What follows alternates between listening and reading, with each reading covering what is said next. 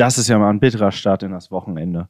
Gleich zwei Leistungsträger werden Borussia Dortmund beim Bundesliga-Topspiel in Frankfurt heute fehlen. Alles Wichtige zum Duell der Borussen am Main erfahrt ihr in einer neuen Folge BVB Kompakt. Außerdem gibt es neue Infos zur Rückkehr eines BVB-Juwels. Mein Name ist David Nikolas Döring und ich wünsche euch viel Spaß. Nach dem 15-0 Kantersieg gegen den VfB Stuttgart und dem 0-0 in der Champions League gegen Manchester City inklusive vorzeitigem Einzug ins Achtelfinale, steht für Borussia Dortmund gleich das nächste Topspiel auf dem Programm. Der BVB gastiert heute um 18.30 Uhr beim Tabellenvierten Eintracht Frankfurt. Wir müssen in der Bundesliga ein paar Punkte gut machen. Damit fangen wir am besten morgen an, gab Edin Terzic die klare Marschroute für ein richtungsweisendes Spiel vor. Die Chance, dass Marco Reus am Samstag mitwirken könnte, war nach den Ausführungen des BVB-Trainers auf der Pressekonferenz am Freitagmittag schon sehr gering. Hinter ihm steht ein großes Fragezeichen, sagte Terzic, der aber noch das Abschlusstraining abwarten wollte. Am späten Nachmittag, als sich der BVB-Bus in Richtung Frankfurt aufmachte, dann die Bestätigung. Marco Reus hat es nicht in den Kader für das Spiel bei der Eintracht geschafft. Der Kapitän verließ im Anschluss im Privatwagen das BVB-Trainingsgelände. Auch Rafael Guerrero wird definitiv fehlen. Der Portugiese hat wie schon so oft mit muskulären Problemen zu kämpfen. Er könnte erneut länger ausfallen.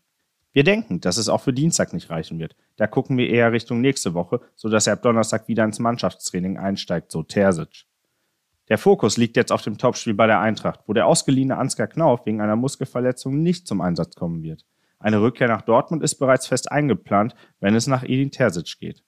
Er ist unser Spieler. Der klare Plan ist, dass er im Sommer zu uns zurückkehrt, ging der Cheftrainer in die Offensive. Knauf entwickelte sich seit Beginn seiner Leihe im Januar 2022 gleich zu einem der Leistungsträger in Frankfurt. Am Gewinn der Europa League hatte er großen Anteil. Er bekommt regelmäßig Einsätze. Er ist reifer, besser und stabiler geworden, sagte der BVB-Sportdirektor Sebastian Kehl.